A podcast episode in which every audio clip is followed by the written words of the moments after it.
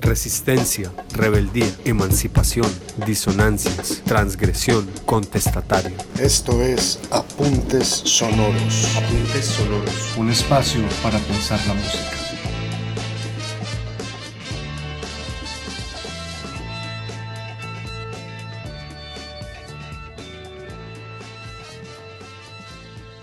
Hola a todos, les habla Sebastián Merlano. Bienvenidos a Apuntes Sonoros, un podcast que explora los diferentes géneros musicales y su relación con movimientos contraculturales o contestatarios. En esta ocasión hablaremos sobre Ismael Rivera y su influencia musical para la constitución de la salsa como género, como también de su lucha por la identidad latina y por la identidad negra dentro de su música. no presto mi caballo, a medias quiero sembrar maíz, yo quiero una empalizada,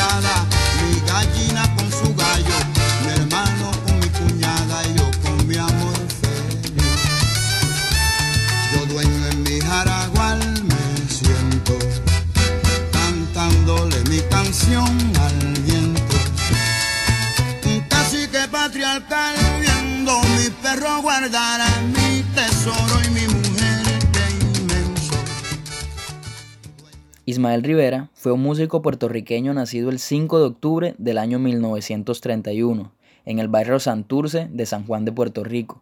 A lo largo de su vida se convirtió en un ícono de la salsa moderna no solo por su manera de cantarla, sino por su habilidad de conectar sus raíces afro con la música que creaba. Y es que a pesar de su temprana muerte a la edad de los 56 años, el sonero mayor marcó un antes y un después en lo que la música y el folclore borinquen respecta.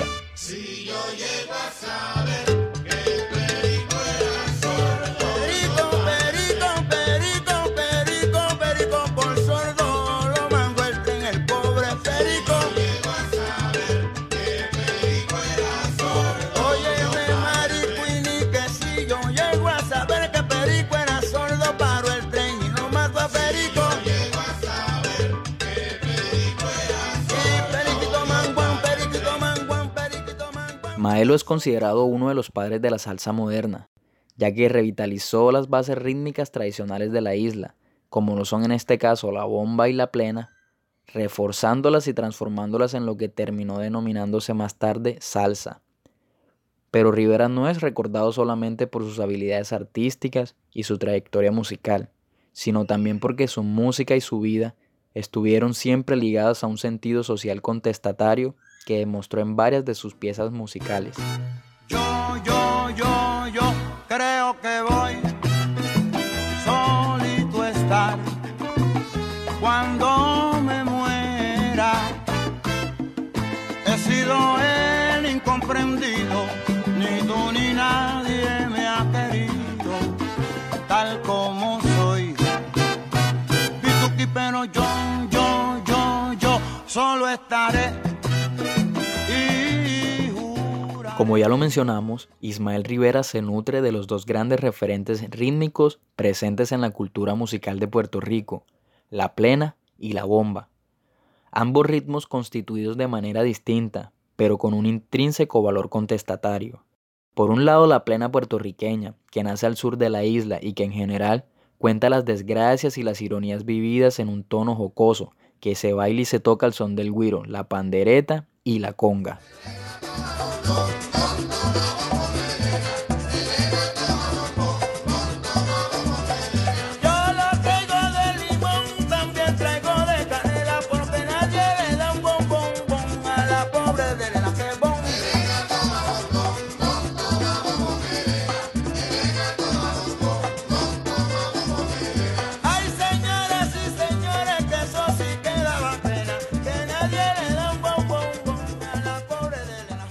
Por otra parte, la bomba nace en los ingenios azucareros, a manos de los esclavos negros provenientes de África Occidental, y que a través de los años evolucionaron a dicho ritmo, pero conservando sus raíces sonoras. Es por esto que se le considera una respuesta popular a la música y a la danza de la élite aristocrática de la época, pero también que a través de la bomba se comunicaba alegría, sufrimiento, así como los sucesos diarios que transcurrían en aquella época. Dicho esto, Maelo se dedicó a explorar estos ritmos y tuvo éxito en ello, logrando hacer visible estos cantos puertorriqueños y sacándolos del estigma de clase y raza al que estaban sujetos. Mataron al negro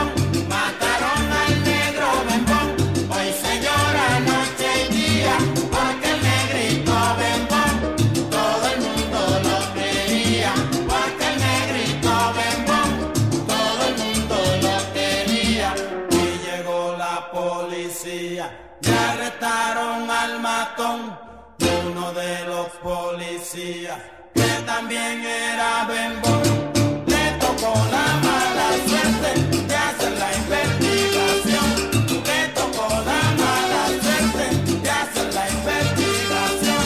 Y sabe la pregunta que le hizo al matón, ¿por qué lo mató? Diga usted la razón. Y sabe la respuesta que le dio el matón, yo lo maté por ser tan bombón.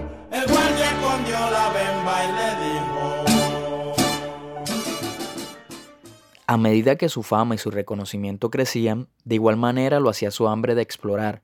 Y es así que fusionando estos ritmos y además agregándole variaciones, da lugar a los primeros vestigios de este nuevo y revolucionario género musical llamado salsa. Tal como lo menciona el cantante puertorriqueño Gilberto Santa Rosa, en una entrevista para el diario Salserísimo Perú le preguntaron acerca de cuáles eran los más grandes hitos dentro del género musical, a lo que él respondió, Ismael, creador del nuevo estilo para cantar e inspirar, o como lo denominan dentro del argot, sonear, para mí el arquitecto del soneo moderno. Tal fue su aportación que son punto de referencia para todos los salseros, aunque su trabajo comenzó antes del desarrollo del género.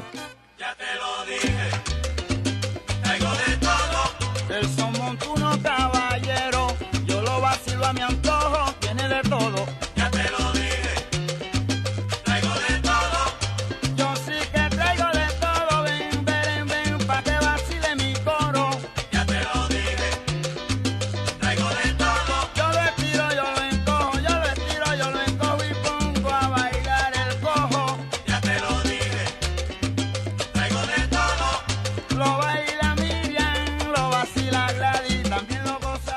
Y en segundo lugar tenemos la faceta de protesta presente en las letras del sonero mayor, en las cuales hacían referencia y exaltaba la condición de la comunidad negra frente al resto, su vulnerabilidad y su segregación.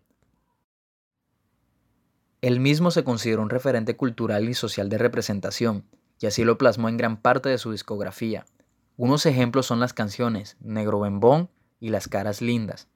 En la primera cuenta la historia del asesinato de un negro precisamente por sus rasgos físicos marcados, que lo convierte en una víctima mortal del racismo, y la segunda, una oda a la belleza, carisma y humanidad de los negros.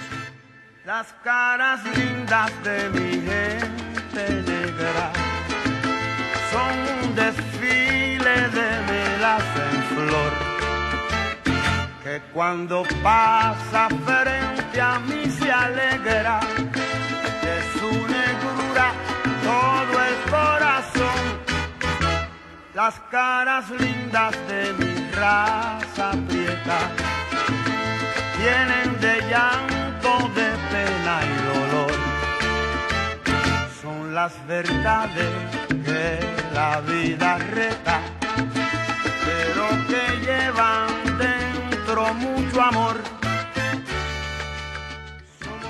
Sin duda alguna, el papel de Ismael Rivera se debe entender mucho más allá de aquel intérprete sin precedentes que ganó el título de sonero mayor, entendiendo claro las capacidades iniguales adscritas a esta consideración, ni tampoco su gran fama ni su trayectoria, sino más bien que redefinió y expandió las fronteras musicales y culturales de sus raíces al punto de volverlo uno de los grandes constituyentes de la identidad latina en aquel momento.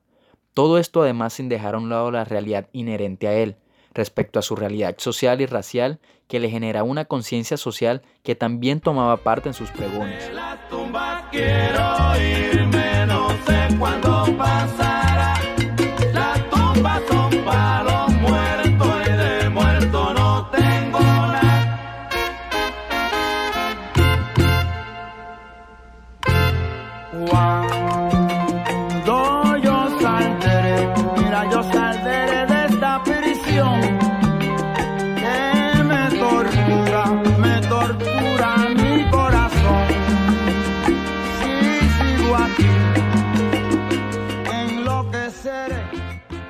Hemos llegado al fin de este episodio de Apuntes Sonoros. Agradecemos la oportunidad de llegar hasta ustedes. Esperamos que el contenido de este podcast despierte nuevas reflexiones y apetitos musicales.